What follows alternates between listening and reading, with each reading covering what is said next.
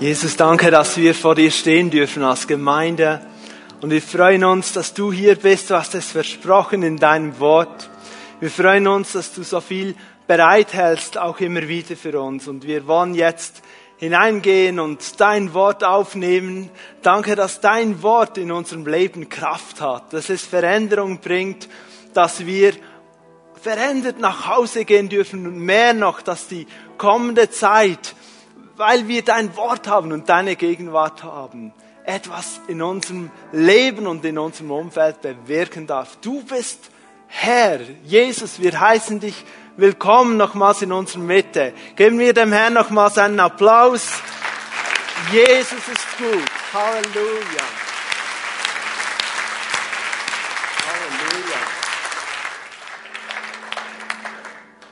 Ja, ihr dürft Platz nehmen. Weihnachten liegt erst ein paar Tage zurück. Wir durften heute noch mal so ein richtiges Weihnachtslied zu Beginn singen. Go tell it on the mountains. Ein Fest der Freude. Eigentlich ein Geburtstagsfest. Und wie es so zum Geburtstag auch gehört, ist ein großes Thema auch an Weihnachten immer wieder die Geschenke. Ich hoffe, ihr seid alle beschenkt worden. Als Menschen, die wir an Jesus Christus glauben, wissen wir, weil Gott der Menschheit mit seinem Sohn Jesus Christus das größte mögliche Geschenk gemacht hat. Weil wir uns an das erinnern, an Weihnachten, wollen wir einander auch immer wieder Geschenke geben, aber die sind ja im Vergleich zu Jesus, ist das mehr nur so ein Symbol, ein Zeichen der Freude. Heute in der Predigt geht's auch ums Schenken. Wenn es eine Zeitmaschine gäbe und wir könnten uns zum Geburtsjahr von Jesus Christus zurück befördern lassen, zurückbeamen lassen. Und wir wären dann so in der Lage, die Familie, die neue, junge Familie zu besuchen. Und wenn man eine Familie besucht, die ihr erstes Baby bekommt, überlegt man sich, ja, was könnten die gut gebrauchen? Was bringen wir mit als Geschenk? So überlegen wir uns, was würde ich mitbringen, wenn ich Josef, Maria und Jesus besuchen würde? Ich denke, ich würde mein Bestes, mein Schönstes, das, was mich vielleicht auch am meisten kosten würde, würde ich mitbringen. Das Predigtthema heute, gib Jesus dein Bestes. Wir wollen den Predigtext lesen aus Matthäus 2 ab Vers 1. Matthäus 2 ab Vers 1.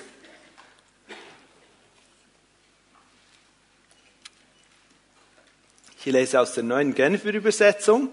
Jesus wurde zur Zeit des Königs Herodes in Bethlehem, einer Stadt in Judäa, geboren. Bald darauf kamen Sterndeuter aus einem Land im Osten nach Jerusalem. Wo ist der König der Juden, der kürzlich geboren wurde? fragten sie. Wir haben seinen Stern aufgehen sehen und sind gekommen, um ihm Ehre zu erweisen. Als König Herodes das hörte, erschrak er und mit ihm ganz Jerusalem.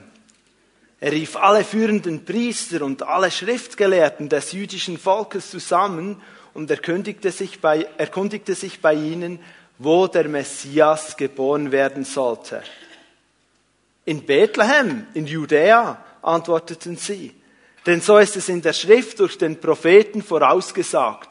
Und du, Bethlehem, im Land Juda, du bist keineswegs die unbedeutendste unter den Städten Judas denn aus dir wird ein Fürst hervorgehen, der mein Volk Israel führen wird, wie ein Hirte seine Herde.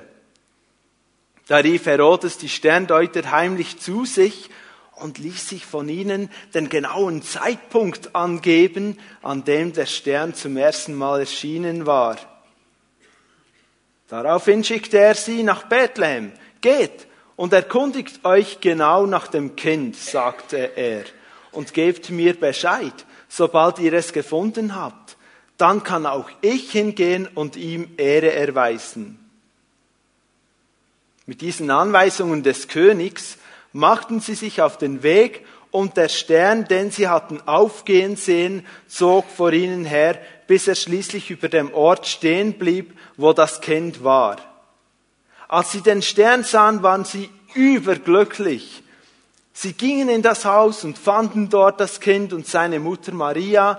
Da warfen sie sich vor ihm nieder und erwiesen ihm Ehre. Dann holten sie die Schätze hervor, die sie mitgebracht hatten, und gaben sie ihm Gold, Weihrauch und Myrrhe.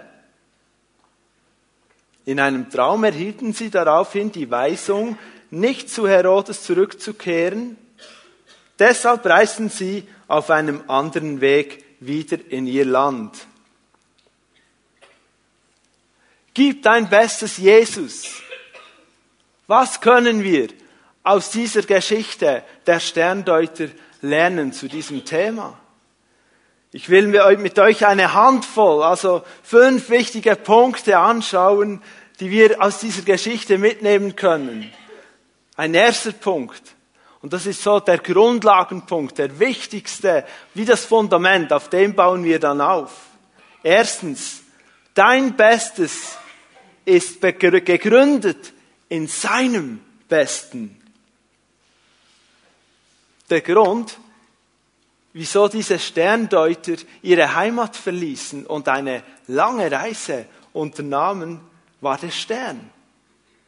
In Vers 2 lesen wir, sie haben einen Stern aufgehen sehen. Vers 9, sie folgten dem Stern, bis dieser über dem Haus stehen blieb. Vers 10, als sie den Stern sahen, waren sie überglücklich. Überglücklich. Dieses Wort bedeutet so in etwa über alle Maßen voller Freude, mit heftiger, ungestümer, leidenschaftlicher Freude. Ich habe mir das so überlegt, was konnte man nehmen, um zu erklären, wie sich diese Sterndeuter gefreut haben. Nächstes Jahr ist Fußballweltmeisterschaft. Und stellt euch vor, Finalspiel. Es ist immer noch unentschieden und die Zeit ist fast abgelaufen. Und da gelingt es einem dieser Fußballspieler ein Tor zu schießen und der Schlusspfiff folgt sogleich. Das, was diesem Fußballspieler dann passiert, er ist überglücklich. Er hat seine Mannschaft und sein Land als Fußballweltmeister in den Sieg führen können. So in etwa waren die Sterndeuter überglücklich, als sie den Stern über dem Haus stehen sahen. Ja, der Stern. Wieso haben sich diese Gelehrten überhaupt auf den Weg gemacht aufgrund eines Sterns? Lasst uns mal die Bibel aufschlagen im Alten Testament, im vierten Buch Mose, Kapitel 24, Vers 17. Das ist eine Begebenheit, wo ein heidnischer König einen heidnischen Seher anstellen will, um das Volk Israel zu verfluchen. Doch Bileam war sein Name, er konnte nur sagen, was der Geist Gottes ihm auftrug. Und so sagt er in diesem Vers 17, ich sehe ihn, doch nicht jetzt, schaue ihn, doch nicht nahe.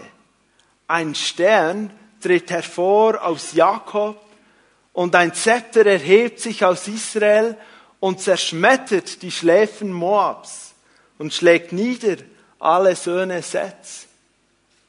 Biliam, der hier eben einen Fluch aussprechen sollte, sieht prophetisch das Kommen eines mächtigen Königs voraus. Ein paar Jahre vorher, als Jakob alt, lebenssatt, eigentlich auf seinem Totenbett liegt, könnte man sagen, und seine Söhne noch segnet, spricht Jakob aus über, prophetisch auch über Juda, 1. Mose 49, Vers 10. Nie weicht das Zepter von Juda, der Führerstab von seinen Füßen, bis sein Herrscher kommt und ihm gebührt der Gehorsam der Völker. Beide Prophetien deuten einerseits auf den mächtigen König David hin, der rund 1000 vor Christus regierte. Andererseits zeigen beide Bibelstellen auch das Kommen der, des Königs der Könige an. Weil wir lesen nirgends von einem Stern, der aufging, als David kam. Und David ist auch ein Bild, eine Typologie auf Jesus Christus, den König der Könige. Nun, was hat das jetzt mit den Sterndeutern zu tun? Altes Testament und die Sterndeuter viele Jahre später. Es ist so, diese fünf Mosebücher, da wurden Abschriften erstellt und die haben sich relativ rasch verbreitet, auch weit verbreitet. Und die Sterndeuter, die von, schon von Berufswegen Schriften sammelten und auch studierten, waren mit höchster Wahrscheinlichkeit im Besitz von diesen Abschriften der fünf Mosebücher. Aufgrund ihrer Kenntnisse und Beobachtungen wussten sie, dass dieser Stern, der über Israel, also von ihnen aus gesehen im Westen, über Israel aufgegangen war, nur eines bedeuten konnte. Dass die Bibelstelle, diese Prophetie aus 4. Mose 24, 17 nun in Erfüllung gegangen ist. Ein König ist geboren worden in Israel. Ja, der Stern. Es gibt relativ viele mögliche Erklärungen und Ideen, was dieser Stern gewesen sein soll. Eine davon, nur ein Beispiel ist, dass es sich um eine Konjunktion, das heißt ein Zusammentreffen der Planeten Jupiter, Saturn im Sternbild der Fische gehandelt hat im Jahre ungefähr sieben vor Christus. Und das würde Sinn machen. Es gibt noch andere Erklärungen. Aber wenn wir den Bibeltext nochmals anschauen, fällt uns Folgendes auf. Die Sterndeuter haben den Stern aufgehen sehen und kommen nach Israel. Und als erstes besuchen sie die Hauptstadt Jerusalem und erkundigen sich selbstverständlich dort im Königspalast nach der Geburt des neuen Königs. Also vom Stern zuerst mal nach Israel geführt. Sie haben den Stern über Israel aufgehen sehen. Dort vernehmen sie, dass der Geburtsort eines neuen Königs Bethlehem sei. Aber jetzt heißt es in Vers 9, dass sie weiterziehen von Jerusalem und dass der Stern vor ihnen herzog. Oder mit anderen Worten, er ging vor ihnen her und sie konnten dem Stern folgen. Bis er stehen bleibt über dem Ort, wo Jesus war, über diesem Haus. Und das lässt sich astronomisch nur schwer erklären.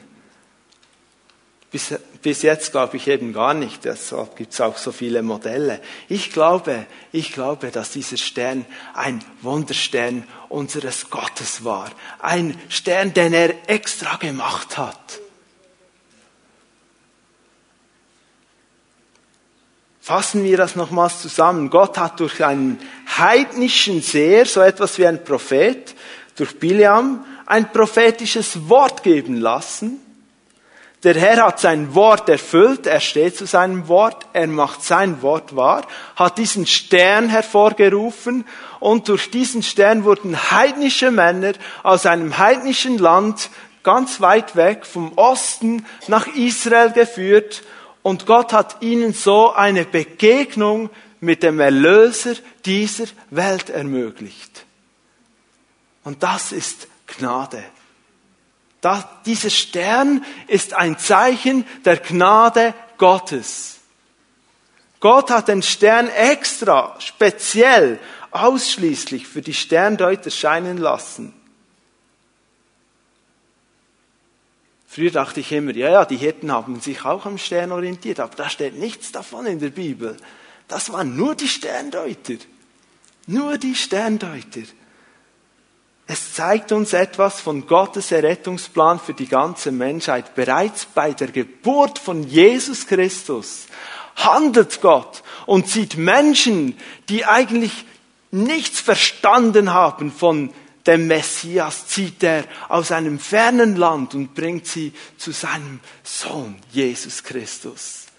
Gott zieht Menschen. Er hat den ersten Schritt getan. Keiner dieser Sterndeuter hatte verdient, Jesus, den Messias, zu sehen und ihm zu begegnen. Keiner.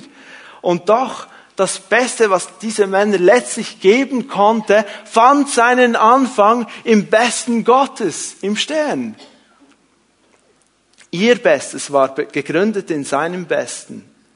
Er Gott hat geplant, er hat den ersten Schritt getan und sie den Morgenstern, so wird Jesus auch genannt in Offenbarung 22, 16. Er hat sie diesen Stern sehen lassen. Dieses Prinzip, dass unser Bestes gegründet ist in seinem Besten, finden wir wieder einen roten Faden durch das ganze Wort Gottes hindurch. Ich gebe euch ein Beispiel. In der Wüste bekommt Gott, bekommt Mose von Gott die Offenbarung, als er mit dem Volk Israel in der Wüste ist, wie er die Stiftshütte, dieses heilige Zelt, dieses Begegnungszelt bauen soll. Genaueste Baupläne. Und da braucht es Gold und da braucht es wertvolle Stoffe und es braucht Silber und es braucht sehr, sehr viel auch prunkvolles Material.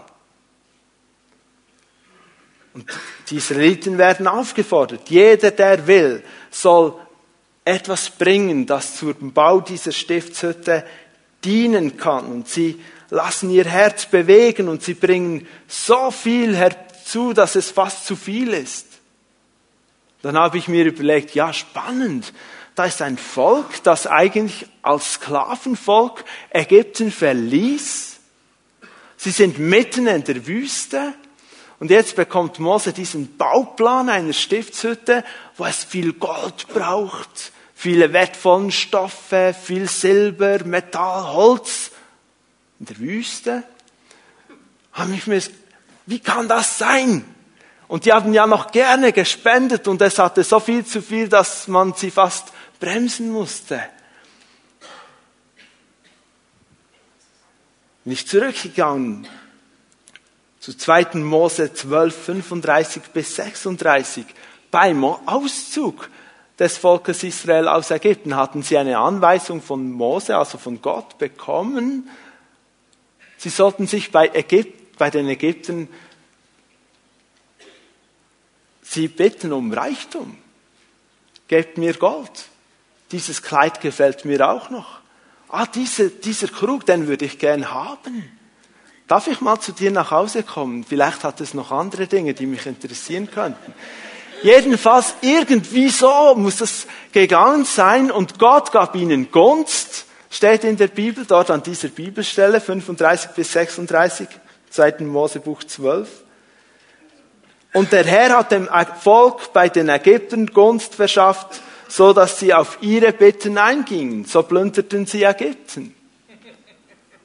Der Herr hat dem Volk Israel Gunst verschafft, seine Gnade gegeben, so haben sie Ägypten geplündert. Der Reichtum, mit dem das Volk Israel dem Herrn diente in der Wüste, mit dem sie es möglich machten, dass diese Stiftshütte gebaut werden konnte, hat der Herr gegeben.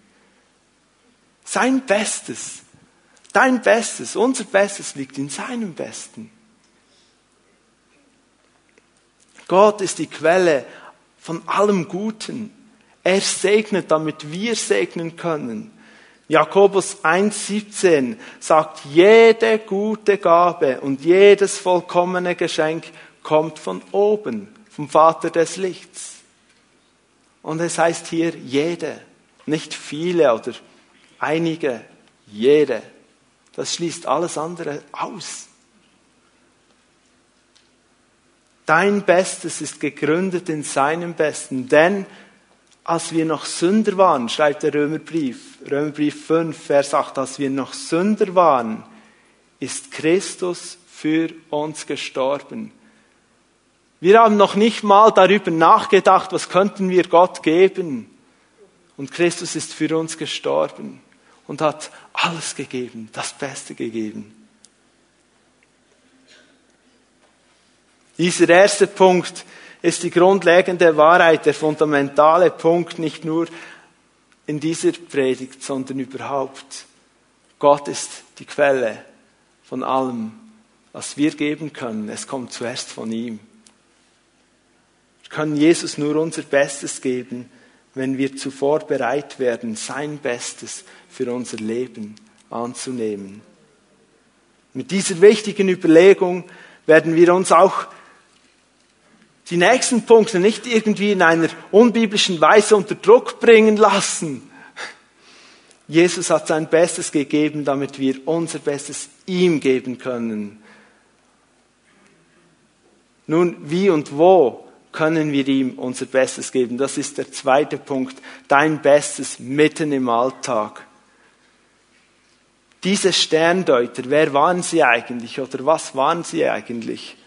Das griechische Wort Magoi, welches hier für die Sterndeuter verwendet wird, weist darauf hin, dass es sich bei diesen Männern um Angehörige einer medischen Priesterkaste handelte. Es waren Männer, die studiert waren. Oft lebten solche Magoi auch am Hof eines Königs, wo sie dann als Berater tätig waren. Sie studierten einerseits die Schriften, ja damals waren Bücher noch wertvoll, aber auch den Lauf der Sterne und versuchten aus diesen Sternenkonstellationen heraus Rückschlüsse zu ziehen auf das Leben zum Beispiel ihres Königs oder der Menschen in ihrem Umfeld oder von ganzen Völkern. Eigentliche Astrologen. Wahrscheinlich lebten sie in Persien, dem heutigen Iran. Und diese Heiden, deren Hauptberuf in Gottes Augen verboten war, Sie kannten ihn ja nicht, so wie die, das israelitische Volk, aber die wurden durch das Erscheinen eines Sterns und durch das Studium der Schriften auf die Geburt des Königs aufmerksam. Also Sterndeuter wurden aufmerksam gemacht von Gott durch das Sehen eines Sterns. Macht wie ein bisschen Sinn, oder? Ein Bauer wäre wahrscheinlich aufmerksam geworden durch die Ernte oder was weiß ich. Diese Sterndeuter wurden mitten in ihrem Berufsalltag von Gott angesprochen in einer Sprache oder in einer Art und Weise, die sie verstanden. Und sie gaben ihr Bestes, genauso wie sie es verstanden. Mitten aus ihrem Alltag heraus. Sie deuteten das Sternbild richtig. Sie planten eine Reise. Das hat wahrscheinlich auch seine Zeit gebraucht. Sie stellten Geschenke zusammen. Und sie wollten einen König ehren. Das kannten sie wahrscheinlich auch, weil sie möglicherweise eben an dem Hof eines Königs dienten und sie verstanden etwas davon, dass wenn ein neuer König kommt und vor allem diese Schriftstelle, ein König, der aus dem Stamm Juda und was auch da passieren wird, der muss geehrt werden. Mitten im Alltag. Gott fand Mose beim Hüten der Schafe, sprach aus einem brennenden Dornbusch zu ihm und suchte sein Bestes. Mitten im Alltag. Gott berief Elisa durch Elia zum Propheten, als dieser beim Pflügen war mit einem großen Gespann kam Elia zu Elisa und sagte, warf ihm einfach den Prophetenmantel über, mitten im Alltag. Jesus berief Simon und Andreas beim Fischen, in der Ausübung ihres Berufs. Und ich, ich muss schon sagen, ich finde das schon noch originell, was er ihnen sagt. Kommt, ich will euch zu Menschenfischen machen. Ich weiß nicht, was er einem Maurer gesagt hätte. Aber Simon und Andreas, er wollte sie zu Menschenfischer machen. Mitten in ihrem Alltag waren sie bereit, alles liegen zu lassen und ihr Bestes zu geben. Levi, der Zöllner, wir sind nicht überrascht, er wurde nicht im Tempel von Jesus angesprochen, sondern beim Zollhaus. Komm, folge mir nach mitten in seinem Alltag.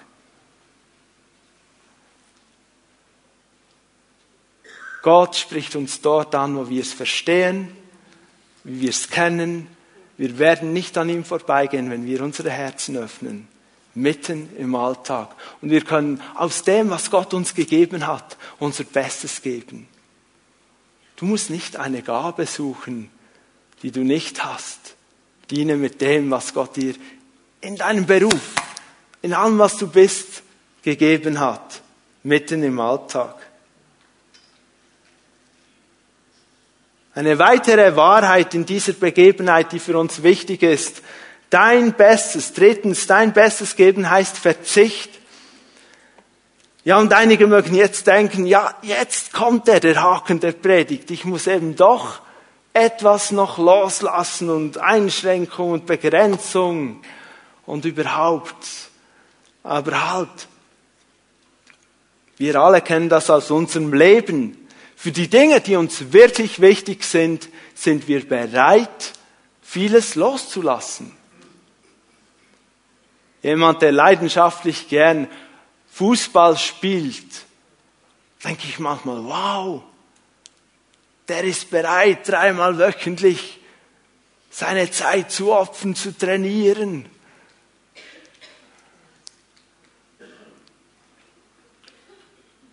Manchmal wollen wir das sogar. Wir tun es sogar gerne. Wir verzichten bewusst auf andere Dinge, damit wir etwas erreichen können. Du willst zum Beispiel eine Sprache lernen, eine Fremdsprache. Und das braucht zuerst mal schon Zeit herauszufinden, wo du das tun kannst und wie teuer es wird.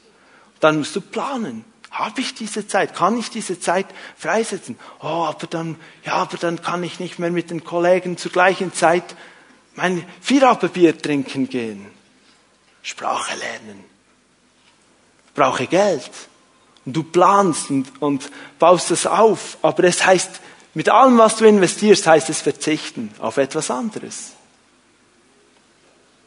Das Beste geben heißt verzichten. Sport, Weiterbildung, Ferien. Du kannst nicht gleichzeitig am Mittelmeer in die Ferien und dann noch nach Skandinavien.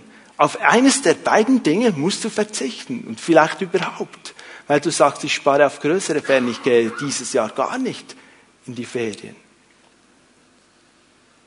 Das Beste geben heißt verzichten das war auch für die Sterndeuter so.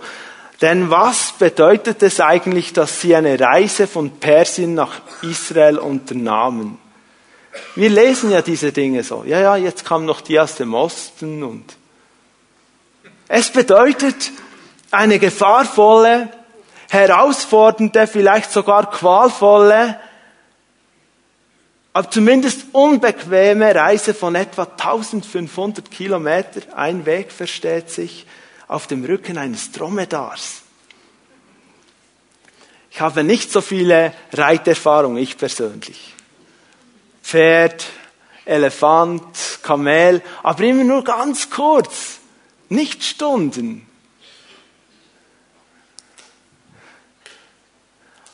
Ein Erlebnis hilft mir das aber ein bisschen vorzustellen. Wir wollten mal relativ spontan eine kleine Velotour unternehmen, meine Frau und ich auf einem Tandem, eine Dreisehentour, das wird so angeboten. Tandem kann man mieten. Es war toll, schönes Wetter und wir fuhren los. Die erste Stunde war super. Die weiteren Stunden immer weniger. Nicht die Gegend, aber mein Gesäß.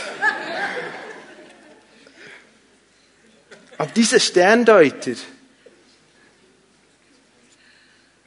falls sie, man könnte sich das so ausrechnen, falls sie fast kein Gepäck hätten und mit schnellen Reitkamellen unterwegs waren, konnten sie maximal 200 Kilometer pro Tag zurücklegen. Aber das würde bedeuten 14 Stunden Ritt pro Tag gehe nicht davon aus, dass sie das taten. Viel eher müssen wir annehmen, dass sie eine große Karawane zusammenstellten, organisierten, dass sie langsamere, langsamere Lasttiere hatten, Begleitpersonal, dass die Tiere beladen waren, nicht nur mit Nahrungsmitteln, auch mit Waffen, um sich unterwegs verteidigen zu können. Sie hatten wahrscheinlich auch noch Diener dabei. Und dieser ganze Tross da kommt es dann auf so eine Tageskilometerleistung von vielleicht 30 bis 50 Kilometer. Wahrscheinlich weniger, aber wir wollen ja ihnen viel zutrauen. Aber sie waren mindestens 30 bis 40 Tage unterwegs, um nach Israel zu kommen. Und diese Männer waren bereit, solche Strapazen einer gefährlichen Reise auf sich zu nehmen, um den neugeborenen König anzubeten. Sie mussten auf vieles verzichten, über längere Zeit. Sicherheit ihrer Heimat, Bequemlichkeit ihres Zuhause. Das feine Essen, die Ehre, die das Leben am Königshof bringt, mussten sie alles aufgeben, um ihr Bestes Jesus zu bringen. Können wir diesen Verzicht noch nachvollziehen?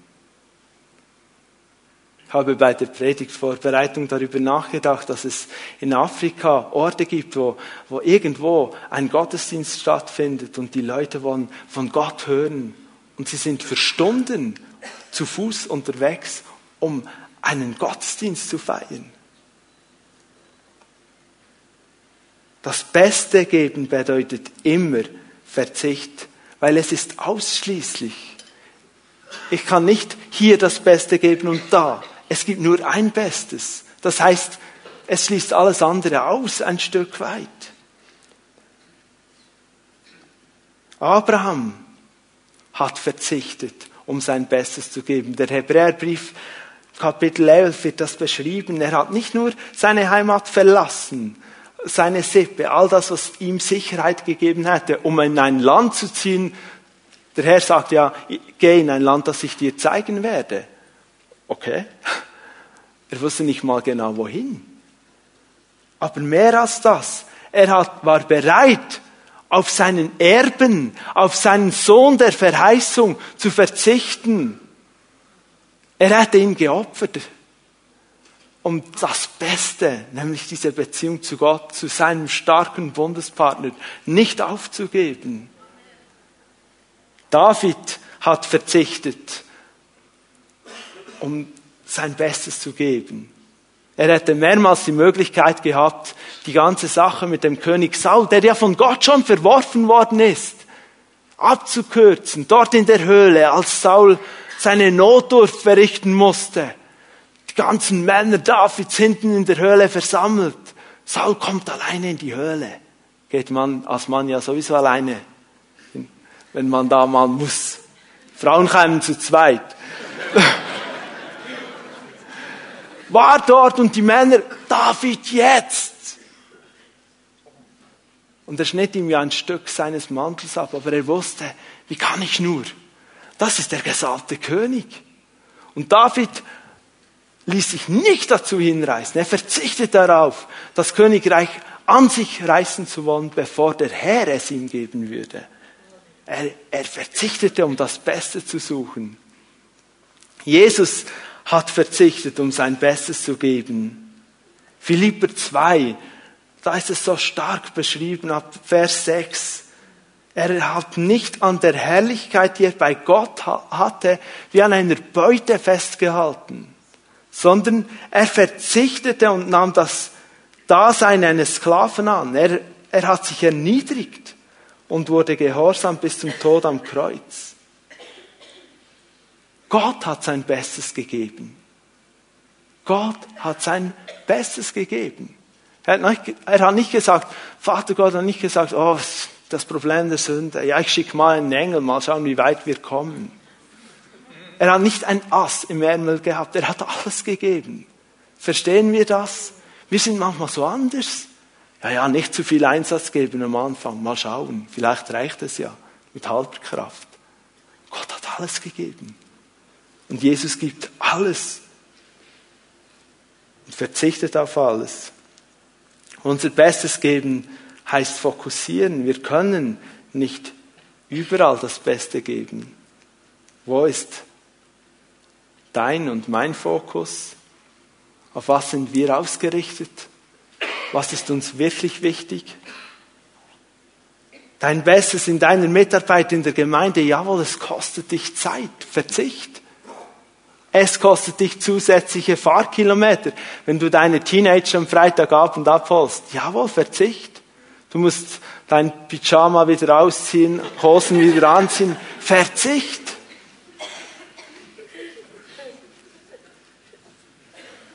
Oder den Sonntagabend-Krimi auslassen, weil die Gemeinde eine Meet God Celebration feiert.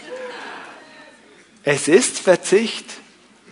Ist es das beim Sonntagabend-Krimi? Mein Bestes ist oft das Notwendige, Naheliegende, das, was in einer bestimmten Situation am meisten gebraucht wird. Und das führt uns zum vierten Punkt heute. Dein Bestes für Jesus, ganz praktisch. Vers 11. Sie gingen in das Haus und fanden dort das Kind und seine Mutter Maria. Da warfen sie sich vor ihm nieder und erwiesen ihm Ehre. Dann holten sie die Schätze hervor, die sie mitgebracht hatten, und gaben sie ihm Gold, Weihrauch und Myrrhe. Dein Bestes für Jesus ganz praktisch. Lass uns mal unsere Aufmerksamkeit auf diese drei Geschenke richten. Diese Geschenke dienten zwei Zwecken. Das eine war klar, es drückte etwas aus von dem, was Jesus ist. Es ist wie ein prophetisches Zeichen auf Jesus Christus, den König der Könige. Gold. Gold steht für die Herrlichkeit, Reinheit und Heiligkeit Gottes. Gold wurde verwendet, um das Allerheiligste in der Stiftshütte auszukleiden. Wenn man liest, wie die Stiftshütte aufgebaut ist, man sah wahrscheinlich nichts anderes als, der Hohepriester, der hinein durfte, sah nichts anderes als Gold im Allerheiligsten. Und mit diesem Geschenk wurde ausgedrückt, Jesus ist völlig Gott, auch wenn er als Mensch auf die Welt gekommen ist. Er ist beides eben, aber er ist Gott. Er, er repräsentiert die Heiligkeit und Herrlichkeit Gottes, die Leuchtkraft ist anbetungswürdig. Weihrauch wird aus dem Harz des Weihrauchbaums hergestellt. Beim Verbrennen entsteht ein ganz besonderer Geruch. Und dieser Weihrauch war teuer. Wir wissen, dass Weihrauch auch im israelitischen Gottesdienst verwendet worden ist. Steht auch als Symbol für Gebet und Anbetung. Dieses Geschenk war prophetisch oder ein Zeichen auf das Leben von Jesus in dem Sinn, dass Jesus selber ein Leben des Gebets gelebt hat. Er, hat so, er hatte so eine Ausrichtung auf den Vater, so eine anbetende Haltung kann man eigentlich sagen. Er hat immer wieder gebetet, hat ganze Menschenmassen hinter sich gelassen und ist sein Vater mit ihm Gemeinschaft gehabt. Aber es bedeutet auch, dass Jesus selbst anbetungswürdig ist. Zu ihm können wir beten, ihn können wir anbeten. Dann Myrrhe. Myrrhe war eines der bedeutendsten Parfüme in biblischen Zeiten. Ich bin nicht so auf der, so total informiert über die guten Parfums, aber nehmen wir an mal so einen Hugo Boss im Jahr Null. Ein gutes Parfüm. Im Alten Testament lesen wir, dass es verwendet wurde bei der Zubereitung des Öls, das dann im Tempeldienst auch Verwendung fand. Und mit diesem Öl wurden aber später auch Könige gesalbt. Als Jesus gestorben war und sein Leichnam vom Kreuz abgenommen wurde, wurde er eingesalbt mit einer Mischung aus Myrrhe und Aloe. Myrrhe war ein prophetisches Zeichen einerseits auf das Königtum von Jesus, andererseits auf sein Leiden, auf, auf sein Sterben. Das ist diese Ausrichtung dieser erste Zweck, ein Zeichen auf das Leben von Jesus, diese drei Geschenke. Aber es gibt noch eine zweite Ausrichtung, ein zweiter Zweck und das ist praktische Hilfe. Dein Bestes für Jesus, ganz praktisch. Die Sterndeuter brachten diese Geschenke für Jesus. Aber ganz praktisch gesehen, es war Josef, der die Verwaltung von Gold, Weihrauch und Myrrhe übernahm. Lass mich das nochmals deutlich sagen. Die für Jesus bestimmten Geschenke wurden ganz realistisch, praktisch gesehen den Eltern der Familie Jesu übergeben. Seid ihr einverstanden mit mir? Denn was hätte dieser kleine Jesus mit dem vielen Gold anfangen sollen? Oder mit der Myrrhe oder mit dem Weihrauch? Wir wissen nicht hundertprozentig, was Josef und Maria mit diesen Geschenken getan haben. Aber wir können davon ausgehen, dass die Familie durch diese Geschenke ganz praktisch eine wunderbare Versorgung erleben durfte, die ihnen eigentlich das Überleben ermöglichte. Matthäus 2, Vers 13 lesen wir, dass die Familie flüchten musste nach Ägypten. Sie waren schätzungsweise drei Jahre in Ägypten. Und wir wir, wir können nicht davon ausgehen, dass König Herodes ihnen diesen Aufenthalt bezahlte. So Allah, ich bezahle euch Ferien in Sharm el-Sheikh, kommt einfach nicht zurück. Es gab auch nicht eine soziale Institution, die man anfragen konnte und sagt, ja, wir sind jetzt arm und wir, wir müssen jetzt nach Ägypten und könnt ihr uns Geld geben?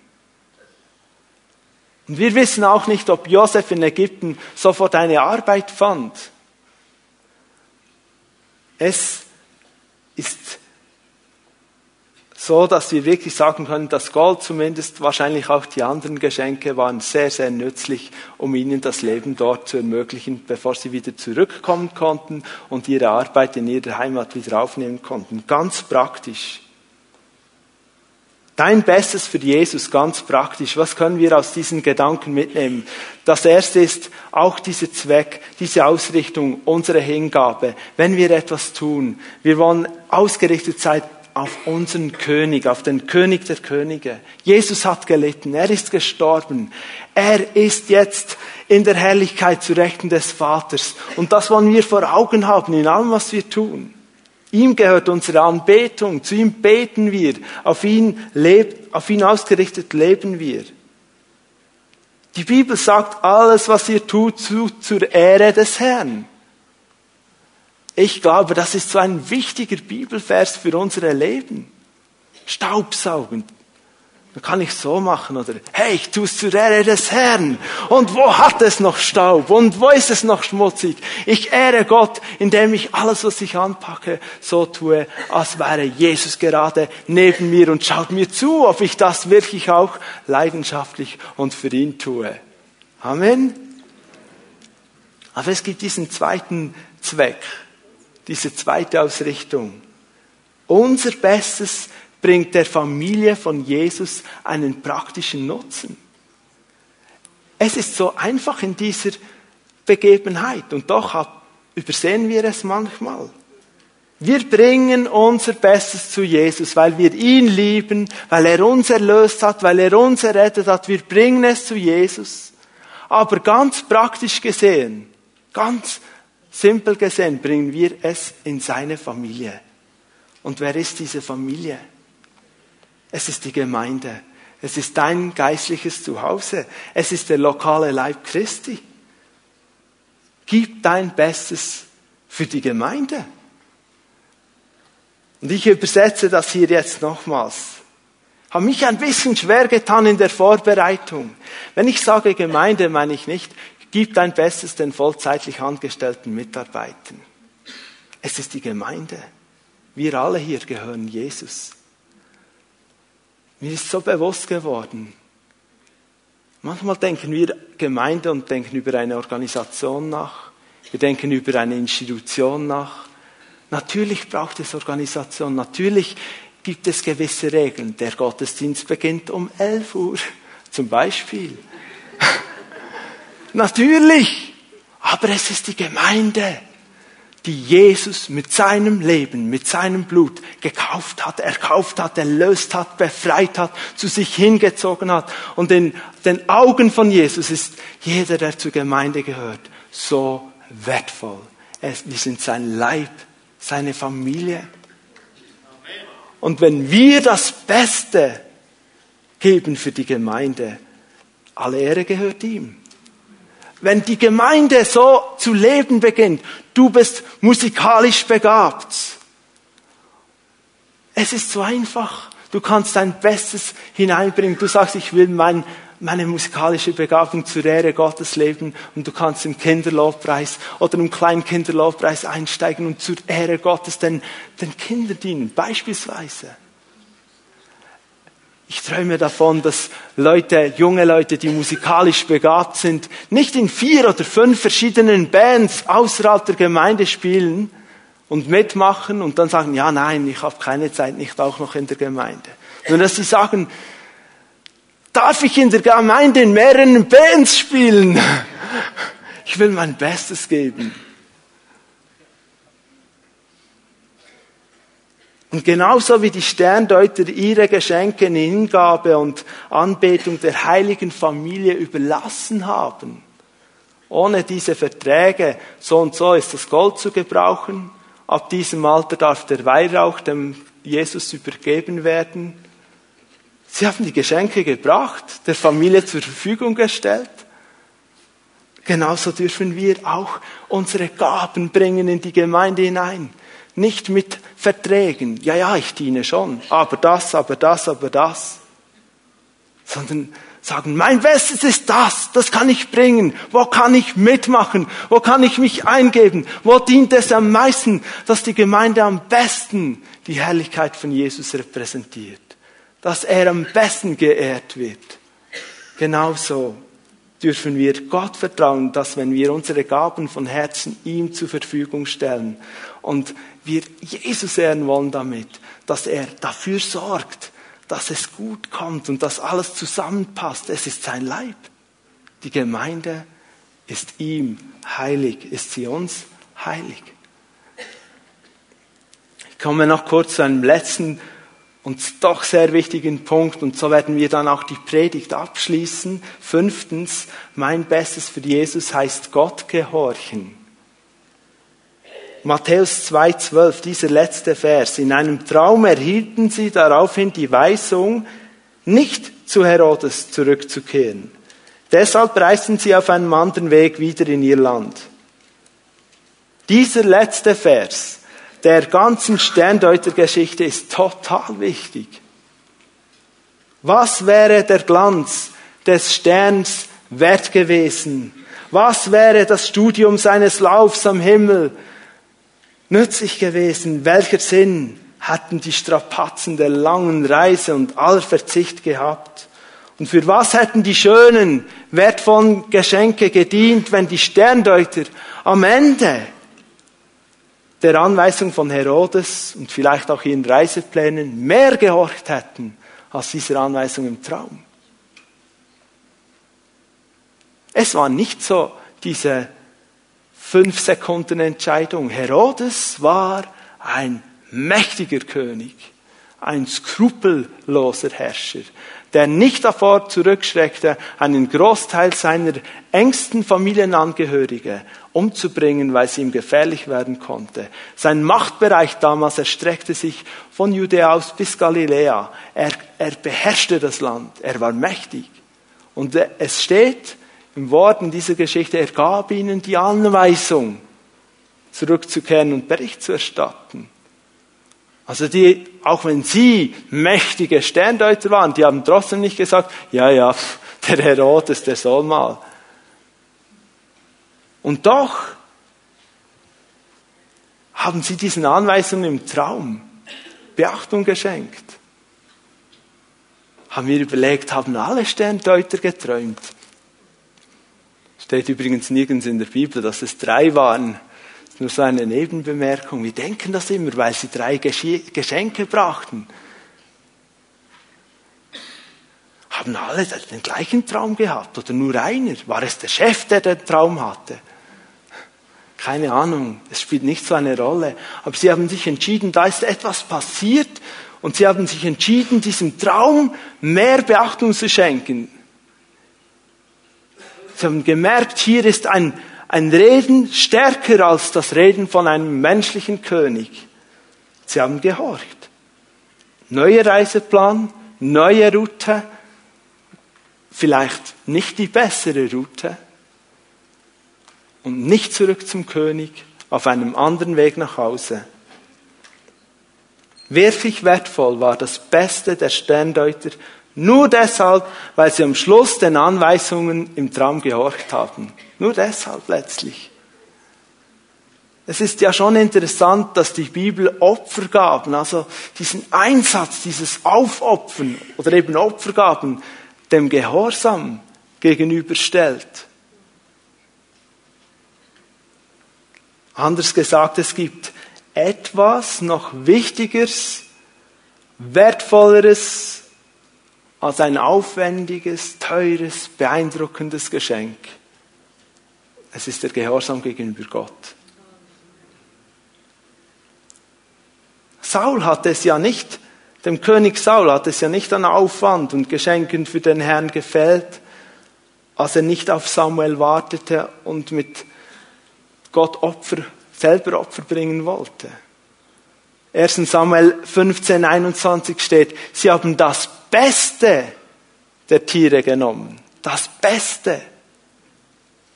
Nur, das Beste taugt nichts, wenn es nicht den Gehorsam gegenüber Gott einschließt.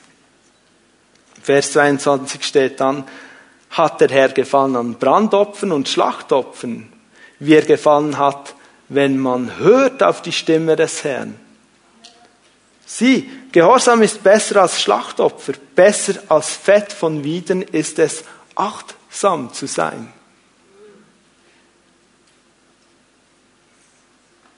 Jesus, der sein Leben hingegeben hat als das perfekte Lamm Gottes. Es ist kein Opfer mehr notwendig. Er hat gesagt am Kreuz, es ist vollbracht.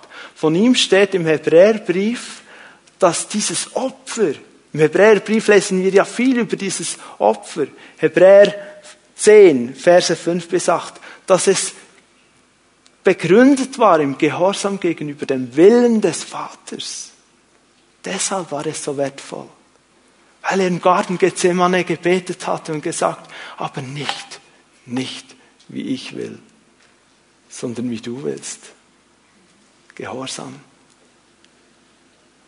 Unser Bestes geben unser Bestes für Jesus geben bedeutet immer, ihm zu gehorchen und auf sein Reden einzugehen. Nur dann bekommt es wirklich diesen Wert. Wir können Gott nicht beeindrucken durch Leistung. Wir können Gott nicht beeindrucken durch die besten Dinge, die wir bringen können. Durch mehr Hingabe, mehr Verzicht wenn es nicht aufgrund des Gehorsams passiert, aufgrund dessen, dass Gott zu uns gesprochen hat, dass er gesagt hat, setze dich ein im Kinderlobpreis, ich sehe dich dort und wir gehorchen ihm und wir setzen uns ein und zwar mit dem Besten, was wir haben.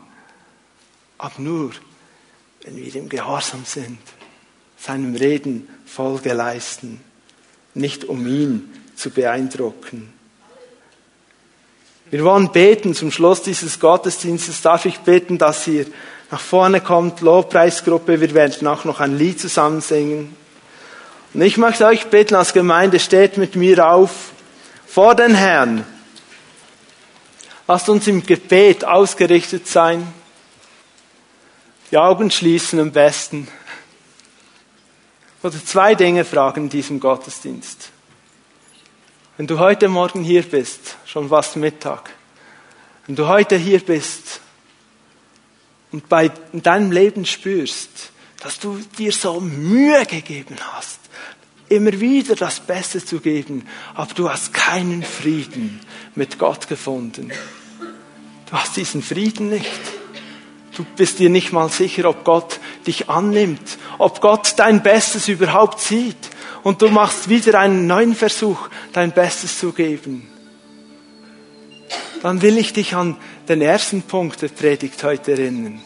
Dein Bestes ist gegründet in seinem Besten. Es fängt bei ihm an. Dann ist vielleicht heute der Tag, an dem du kapitulierst vor ihm, an dem du die weiße Fahne hochhältst und sagst, ich schaff's nicht. Ich komme nicht zu einem Punkt, wo ich merke, Gott nimmt mich an. Und da, wo du all das, deine Leistung, dein Kämpfen, dein Versuchen, Gott zu beeindrucken, einfach aufgibst und sagst, jetzt komme ich zu dir und ich lasse mich von dir beschenken. Ich brauche ein neues Leben. Ich brauche ein neues Denken. Ich brauche eine neue Ausrichtung, eine neue Perspektive. Dein Bestes ist gegründet in seinem Besten. Wenn das auf dich zutrifft, wir halten unsere Augen geschlossen, kannst du für einen Moment deine Hand heben, so dass ich es sehe und dass ich weiß, für wen wir beten können. Gut, ich habe diese Hände gesehen und ich möchte diesen zweiten Punkt ansprechen.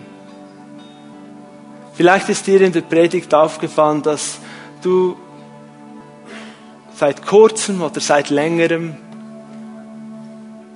dass du in irgendeinem Bereich deines Lebens gar nicht bereit bist, dein Bestes zu geben. Vielleicht bist du auch müde geworden oder vielleicht hast du dir gesagt, ja, ja, aber der Herr ist ja gnädig, der versteht schon, wenn ich nicht von ganzem Herzen mich einsetze. Und dir ist aufgefallen, dass das nicht stimmt, dass es nicht richtig ist und du willst von ganzem Herzen, von neuem dein Bestes geben für Jesus. Weil du weißt, eigentlich hat er dir alles geschenkt. Alles, was du hast, ist von ihm.